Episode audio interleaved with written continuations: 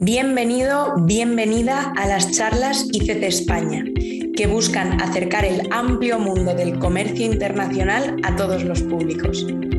ICC España se constituyó en 1922 y desde entonces hemos trabajado para representar los intereses empresariales en todos los sectores.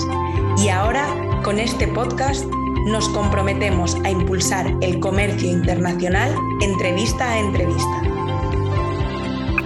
Hoy nos acompaña Daniel Trutrán, director general de EBBF, profesor y embajador de BILAB Europa.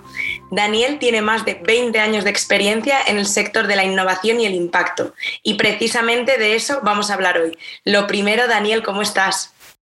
Muy bien, muy bien. Me gusta que digas 20 años de experiencia en y todavía no he salvado el mundo. ¿Qué he hecho mal con toda la buena intención que he tenido? A lo mejor algo de colaboración. Vamos a descubrirlo, Susana. Eso necesitamos, colaboración. Y, de eso también vamos a hablar ahora, de la innovación, del impacto, de cómo vemos el futuro del trabajo, si se puede predecir, que eso también es otra cosa. Y a mí me gustaría empezar por que nos comentes si consideras que hay realmente transformaciones dentro del mundo empresarial, porque es verdad que vemos muchas acciones, eh, campañas muy interesantes, acciones en pos de la sostenibilidad, pero eh, yo me pregunto si estas acciones sueltas realmente tienen detrás una transformación a todos los niveles o si son más bien parches o pequeñas eh, tiritas y no realmente hay un cambio de, de, la raíz ¿no? del problema. Eso yo creo que realmente ha habido un cambio enorme en los últimos años. Uh, yo me acuerdo cuando cofundamos Vila Europe en 2014 y por entonces propósito, valores, sostenibilidad era algo bonito, pero no estaba en el centro del modelo de negocio. Sí. Y ahora estoy viendo cómo realmente cuando las empresas ponen esto al centro de su modelo de negocio, no solo como algo de RSC, que es un extra que está ahí fuera, sino que realmente integrado, ocurren cosas increíbles. Uh, el ejemplo más claro es lo de Patagonia. Patagonia, sin una buena empresa haciendo cosas de manera muy sostenible, ganaba, es billonario el hombre. Entonces ahí el modelo de negocio sí que funciona, si alguien tiene dudas. Bueno, ese billonario dices, quiero ceder la propiedad de la empresa no a los uh, accionistas, sino a la tierra. La tierra, con todos los elementos de sostenibilidad, ahora es la principal accionista de nuestra empresa. Y claramente ahí es una transformación de lo que es el modelo de negocio hacia accionista o hacia la tierra. Ese es el extremo, ¿no? La parte más, más grande, más potente.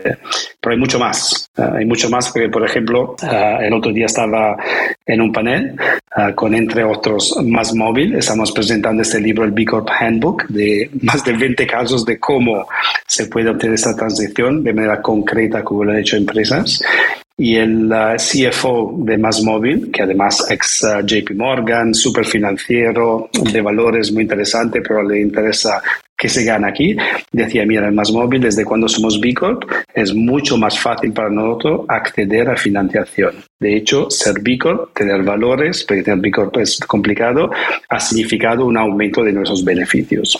Otra vez, rompemos el paradigma o ético o beneficio con algo totalmente integrado que está transformando la manera de hacer las cosas. No lo han conseguido todas, y, pero sí que hay un crecimiento enorme al nivel de es posible, funciona y cada día más empresas lo hacen.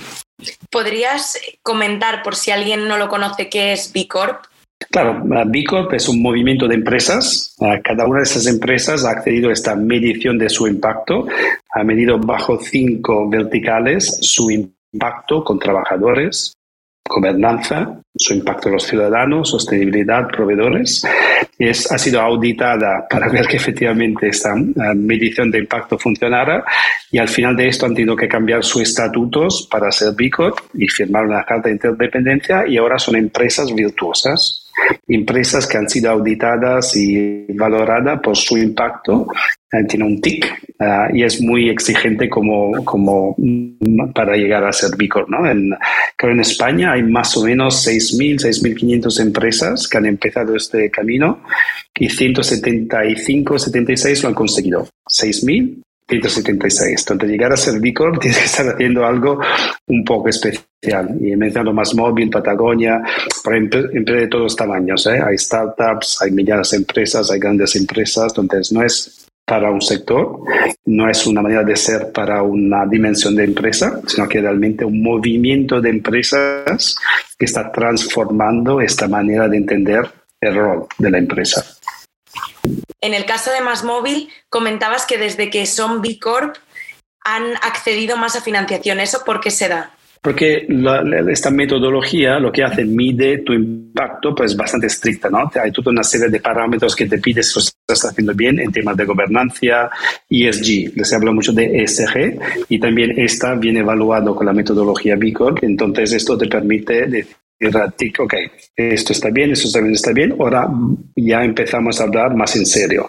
Te evitas todas las conversaciones anteriores de ¿eres una empresa con impacto? Sí o no, porque hay una verificación que dice sí, tú eres una de las muy pocas empresas, como siempre digo, nunca son B eh, perfectas, son de buenas, no P de perfectas, todas tienen problemas, pero sí que esta nueva forma de entender cómo funcionan las cosas. Y hablando precisamente de la nueva forma, también mencionabas eh, algo sobre valores. Es verdad que llevamos muchos años viendo cómo empresas tienen escrito, eh, también hacen actividades dentro de las empresas para mostrar su misión, visión y valores, ¿no? Que casi parece que se dice todo junto y rápido eh, y que dentro del mundo de los negocios se estableció como algo que toda empresa tenía que tener. Y casi por, por esta idea de que hubo una obligatoriedad y que no todas las seguían, empezó a haber un poco de duda, ¿no? Que se veía como muy paquetizado, que parecía que era algo que tú ya lo escribías y ya lo tenías hecho. ¿Crees que deberíamos cambiar este enfoque y enfocarnos igual únicamente en propósito? ¿O, cómo ves el impacto dentro de las empresas también en este marco ¿no? de misión, visión, valores que igual puede quedar un poco atrasado o que habría que revisarlo de alguna forma? Para empezar, ser empresa, ser emprendedor es muy duro, ¿eh? es muy fácil para nosotros decir tú tienes, tú tienes. Si algún CEO directivo nos está escuchando, dices vaya tela de tener propósito, aplicarlo, así diciendo, fácil no es. Pero realmente ese tsunami de leyes, digo, no va de tsunami de leyes de sostenibilidad, de emisiones, diciendo que están, que están llegando. Esta presión de la sociedad que dice, oye, gobierno, no sé, ONGs, me gustaría que hicieran más, empresa, eres mi última esperanza para hacer algo bueno y en lugar de ser problema, ser solución y desde dentro, ¿no? Todas estas nuevas generaciones, pero también generaciones que se han despertado, no tan nuevas, que piden trabajo con sentido. Yo quiero trabajar y dar mi talento para algo que merezca la pena. Todas esas presiones hacen que la empresa de éxito es una empresa que entiende estos propósitos, no uno, sino varios propósitos y lo aplica de manera coherente.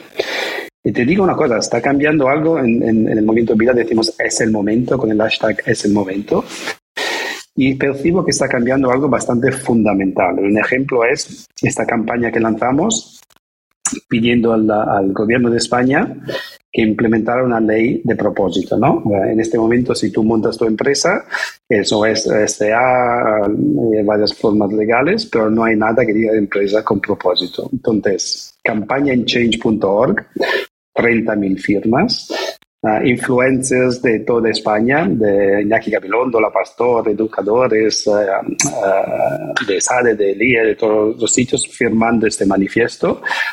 Increíble, en diez meses después el gobierno de España ha aprobado esa ley SBIC uh, de empresas con propósito y dentro de poco se va a registrar y tú podrás empezar tu empresa como SBIC, Sociedad de Beneficio de Interés Común, con muchísimos beneficios a nivel de solo un euro para montarla, mucho más rápido montarla, así diciendo. Entonces, me encanta que tú también pongas caras de asombro, wow, porque nunca en la historia de España o de la, de la sociedad ha sido tan rápido que algo ocurriera. Y no es de derecha, de izquierda, del medio, porque todos han votado, todos los partidos han votado que sí, sino que es la confirmación que está cambiando algo, algo importante. Ahora, la gran duda es el cómo repito, fácil decir de crear propósitos, valores, pero la gran pregunta, yo hablando con varios directivos en varias empresas, charlas y charlitas, todos me dicen, oye, me encanta el propósito, sé que tengo que hacerlo, pero ¿cómo?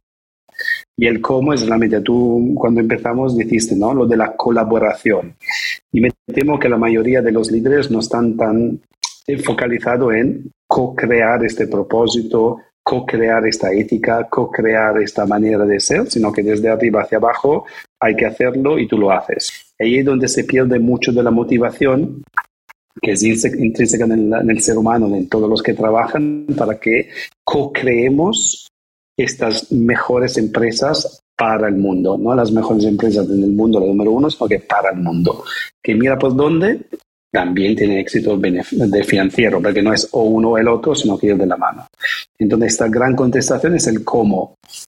Y volvemos a este libro del uh, B Corp Handbook, el libro de todas las B Corps y muchos más que muestran muchos casos de empresas de todos tipos que sí lo han conseguido. Y, a lo mejor, si me lo permites, también este, el elemento del activismo, ¿no? Uh, esta es empresa que también mi rol es uno, tener beneficios, si no, no existe. es una opción, hay que tenerlo.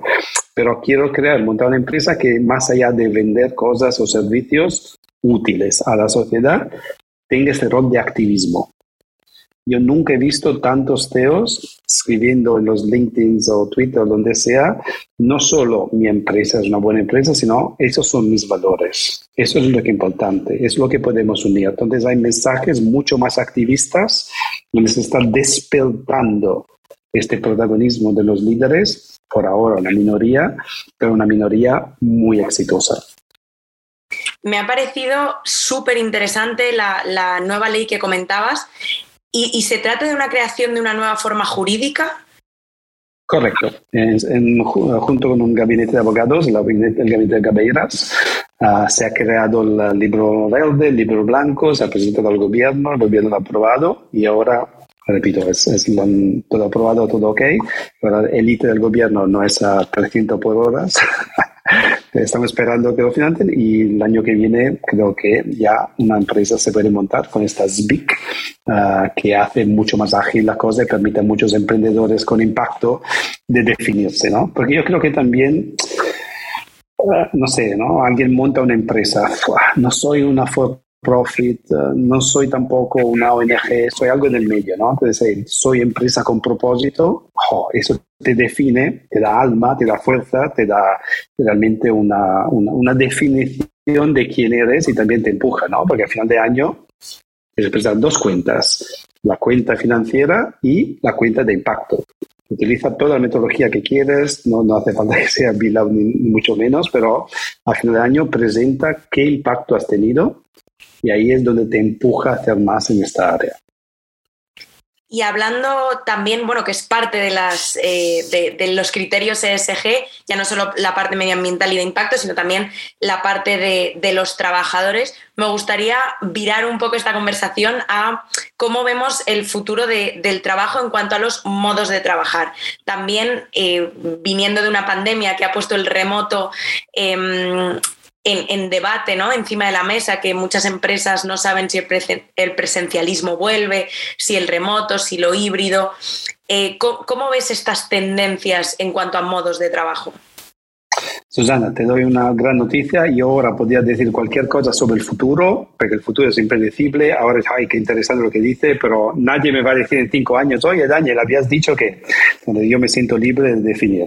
Yo creo que hay una aguja de quién tiene el poder que antes las empresas que mandaban, ¿no? que decían aquí se trabaja así, si te gusta bien, si no la puerta, a el trabajador decide dónde ir porque el talento es difícil de obtener, a la empresa va, hay un poco una aguja de poder. ¿Quién tiene el poder? El trabajador, la empresa. Seguro que la aguja ha ido mucho más hacia el trabajador, donde las personas, sobre todo de talento, eligen nunca más que antes, se sienten privilegiadas, mm, no quieren esperar hasta los 60 años para tener una vida eh, exitosa, sino que a los 25 ya quieren tener toda una serie de cosas muy exigentes. Y una de las primeras es esto. De, qué impacto tengo yo, cuánto me estás respetando a mí como persona, qué tipo de valor tengo yo y aporto así la empresa. Y esto pide a gritos empresas que escuchen, empresas que creen no tanto híbrido, remoto, donde sea, sino que hagan lo que el trabajador le interesa hacer. No, aquí es todo híbrido y te aguantas. Aquí es todo remoto y te aguantas. Aquí es todo en, la oficina y te aguantas. Esto te aguantas ya no tiene un papel en la empresa exitosa tiene un papel en la mayoría de las empresas donde la empresa está muy feliz porque todos sus empleados ahora están en la oficina, sentados calentando sillas, con cero motivación, haciendo nada, pero están todos en la oficina. Eso no es el objetivo, obviamente, ¿no? Lo que estamos buscando son empresas donde la gente dé el 300% de sus capacidades, donde se crezca la capacidad de, cada ser humano y esto crecimiento vaya hacia un impacto positivo. Entonces, no estoy vendiendo bolis, o a lo mejor sí, sino que estoy vendiendo o ofreciendo algo que tiene un impacto positivo en mi comunidad, en mis trabajadores, en mis personas.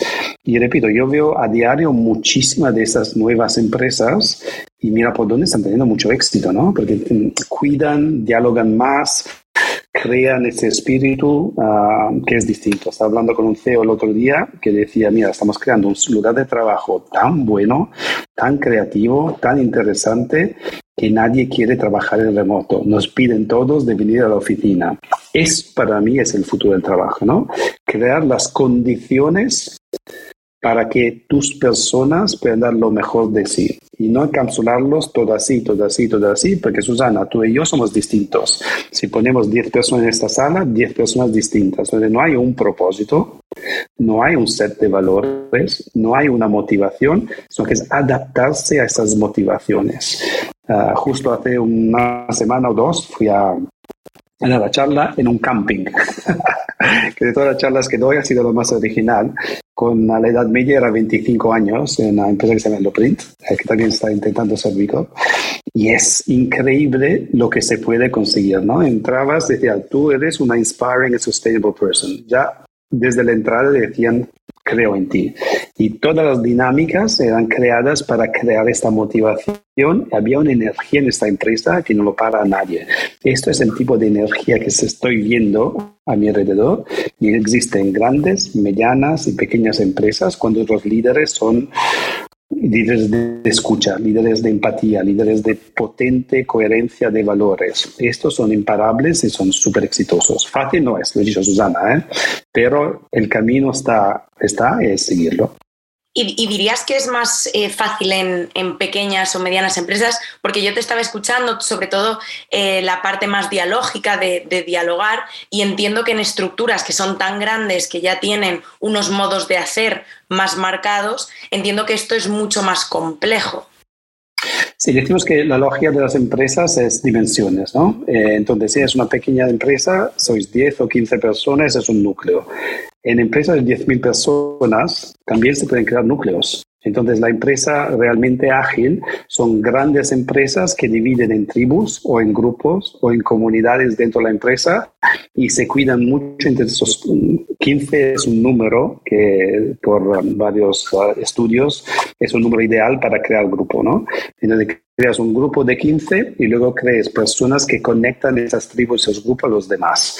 Y es súper potente este tipo de estructura y veo que está ocurriendo no en todas las empresas, pero donde ocurre sí. Entonces, no pondría límite a una grande o una pequeña empresa pero sí desde arriba tiene que haber este, este, esta inspiración, ¿no? En, en Capsa Food, el, José Armando Tallado, si ves su LinkedIn, es todo de valores de ciclismo, de maratonas, así diciendo, y a veces también habla de su empresa, y esta coherencia la trae a su empresa. todas las personas que trabajan repiten lo que dice él, pero no como loros, porque hay una afinidad de valores que permite hacer las cosas de, de una manera distinta o el Maini, el, Maynard, que es el CEO de Más Móvil, que vuelvo a repetir, en LinkedIn hace poco había su foto, eh, estaba cerca de Madrid, había pasado la vuelta de España, y le veas así, oh, haciendo bien, Prescatel, feliz. Eso es en LinkedIn, el CEO de una empresa que se muestra en pantalones cortos, medio ridículo,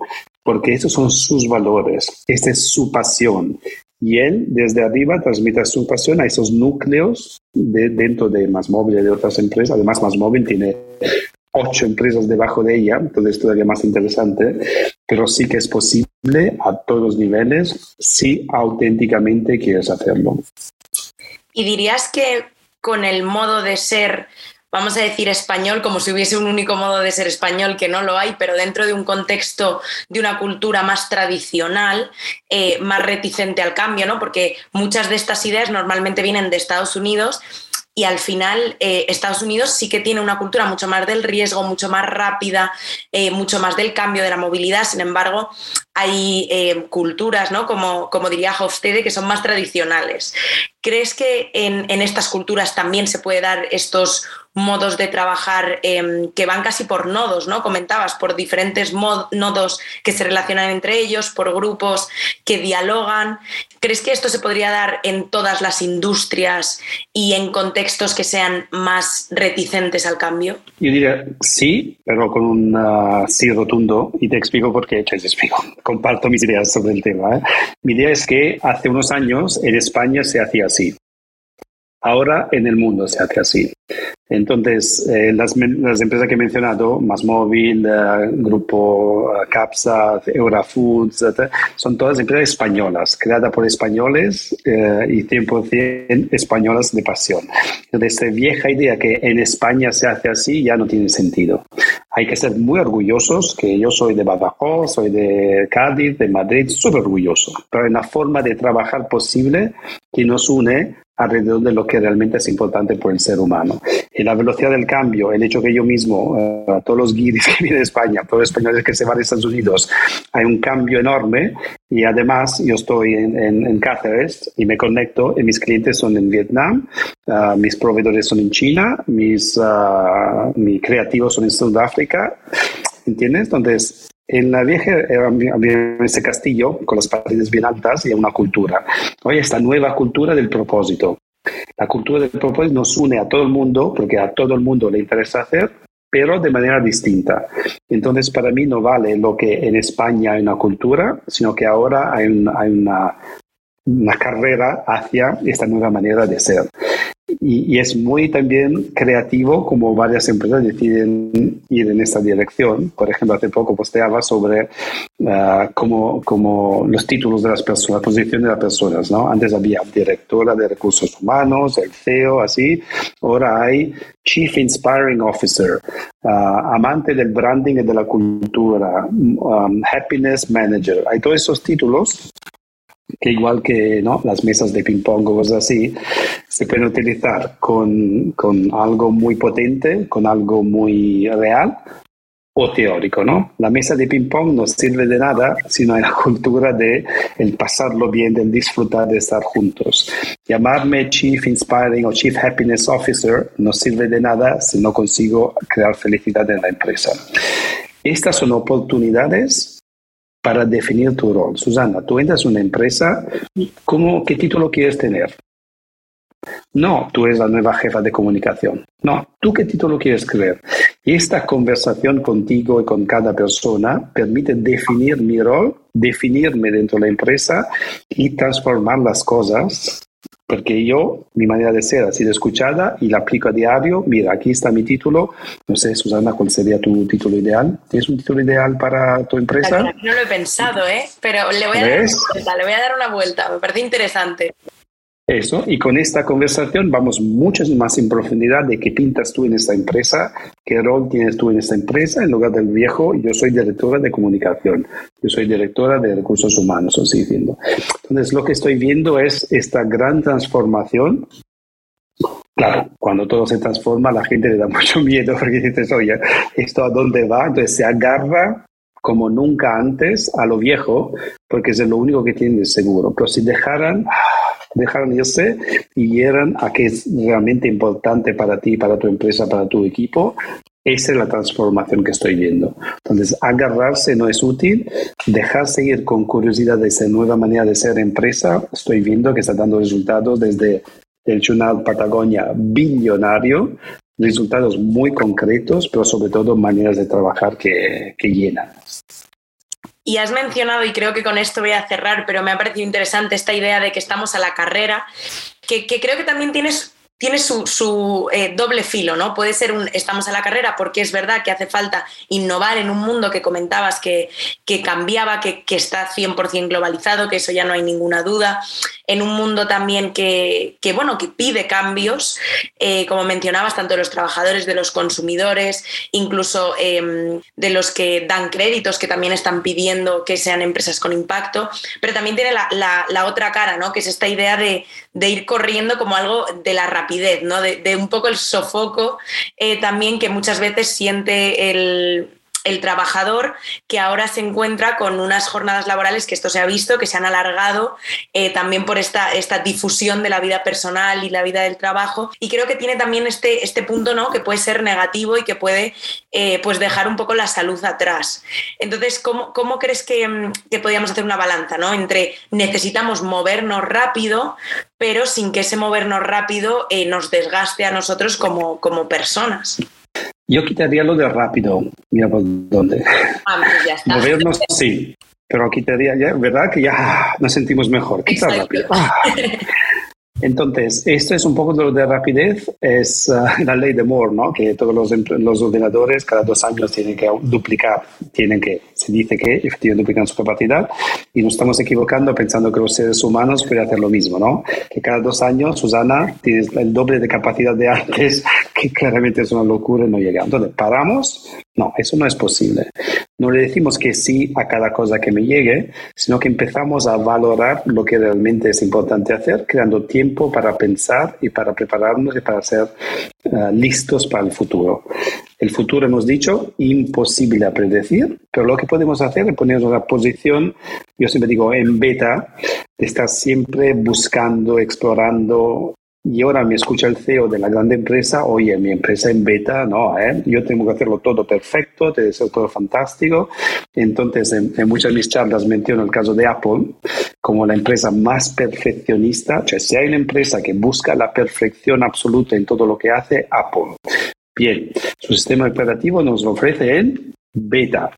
Entonces, la empresa más perfeccionista entiende que para adaptarse al cambio, crea productos en beta, el último iOS 16, 17, los que salen, beta de, de mm, programadores, pero también beta público, donde hasta yo puedo contribuir. Otra, volvemos a lo que decías antes, Susana, colaborar. La empresa de éxito colabora con muchos sin miedo de hacer las cosas de manera imperfecta, pero con el deseo de ser auténticamente una fuerza para el mundo, una empresa que está ayudando al mundo.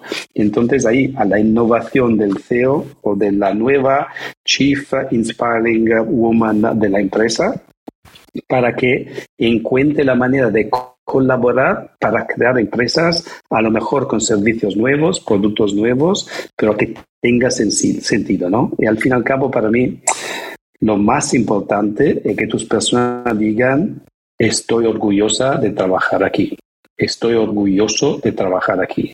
¿Cuántos de tus trabajadores pueden decir, estoy orgulloso de trabajar aquí y como consecuencia ser tan motivados cada mañana? Poquitos. Yo conozco a muchas empresas con muchas personas y estamos orgullosos de trabajar aquí. Ese es el fin. ¿Cómo llegarlo? Colaborando, co-creando, en beta, sin miedo. Creo que como mensaje final ha sido perfecto. Si quieres añadir cualquier otra cosa me dices, pero eh, podemos cerrar aquí. De verdad, muchísimas gracias. Ha sido muy inspirador, como mencionabas, y creo que también muy bajado a tierra, que a veces también es importante. Y, nos quedamos con todo, todo esto que has traído a la mesa para seguir ¿no? pensándolo y para, para ponernos todos en beta. De verdad, muchísimas gracias. Un gran placer. Enhorabuena. Muchas gracias por estar con nosotros. Mi nombre es Susana Bocobo y esto ha sido Charlas ICC España. Nos puedes seguir en arroba ICC Spain y contactar con nosotros siempre que quieras. Hasta la próxima semana.